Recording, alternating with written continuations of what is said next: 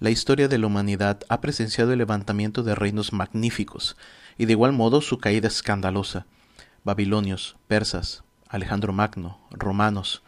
Los reinos de este mundo pasan. Lo mismo sucede con las ideologías, con las modas y personajes que surgen buscando plantar a su pensamiento y se van. Entonces, ¿existirá algún reino, algo que sobreviva al polvo del tiempo? Este tema lo abordamos hoy, puesto que el reino de Dios es uno de los temas del cual más habla Jesús en el Evangelio. Pero, ¿de qué tipo de reino y realeza nos habla? El pasaje evangélico nos muestra que ni las autoridades religiosas ni civiles han entendido el mensaje de Cristo, a como ha sucedido con tantos cristianos hasta el día de hoy que se dicen creyentes del reino, pero se siguen moviendo según la lógica de los reinos mundanos. La envidia, la injusticia, el odio, la división.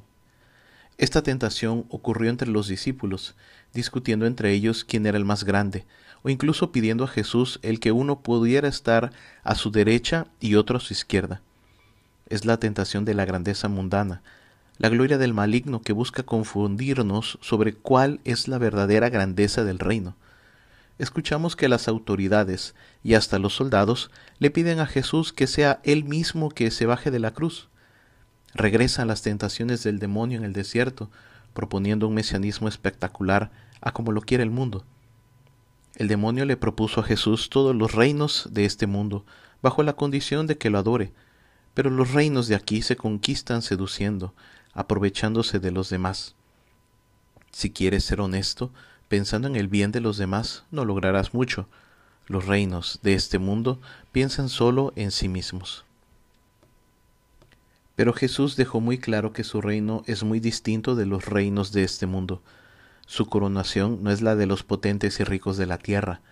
No fue en una ceremonia dentro de una sala real caracterizada por el lujo o personajes ilustres y famosos de la tierra. El lugar de la coronación es el Calvario, un lugar inmundo. El trono es la cruz, un trono de donde no da órdenes, sino que muestra su amor. Por eso, al final de nuestros días seremos juzgados en el amor, si donamos nuestra vida en el mismo amor, una vida totalmente donada como Él lo ha hecho.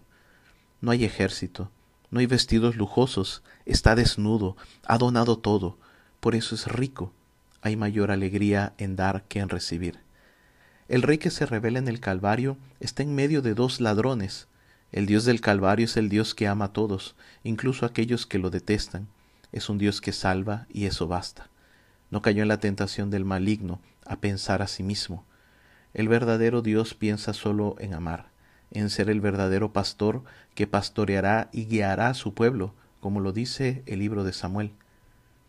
Es aquí donde nosotros debemos elegir y para eso el evangelista nos enseña a través de la imagen de los dos ladrones.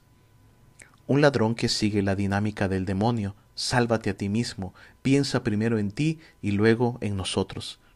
A veces hemos caído en la tentación de querer ser seguidores del reino, pensando solo en nuestras necesidades, sin tener tiempo para los demás, buscando pretextos para no conceder nuestro tiempo, nuestra vida, nada para nadie, sino solo pensando en nuestra salvación personal. En cambio, el otro ladrón ha descubierto al verdadero rey, aquel que está donando toda su vida aun en medio de quienes se burlan. Entiende que aquí está Dios que ama y que perdona. Jesús le responde, hoy estarás conmigo en el paraíso. Este adverbio de tiempo, hoy, es usado por Lucas en ocasiones muy importantes, por primera vez en la boca del ángel cuando le dice a los pastores, Hoy ha nacido para ustedes el Salvador. Otra en Nazaret, cuando Jesús, después de leer al profeta Isaías, dice, Hoy se ha cumplido esta profecía. Una vez más cuando Jesús puso en pie al paralítico, el pueblo respondió, Hoy hemos visto cosas maravillosas. En el encuentro con Saqueo, Jesús le dijo, Conviene que hoy me quede en tu casa, Hoy ha llegado la salvación a esta casa. El último hoy es en el Calvario, la promesa del paraíso. Yo te aseguro que hoy estarás conmigo en el paraíso.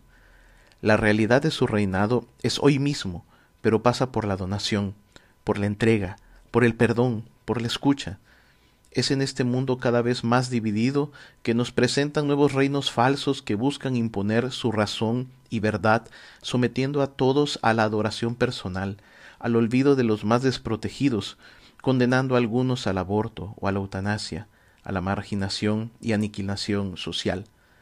Los hijos del reino de Dios debemos mantenernos firmes en su cruz, aunque las burlas y escupitajos quieran hacernos claudicar y pasarnos del lado de los falsos reinos y mostrar que lo que realmente cambiará a este mundo es el amor. Que tengan todos un muy buen domingo.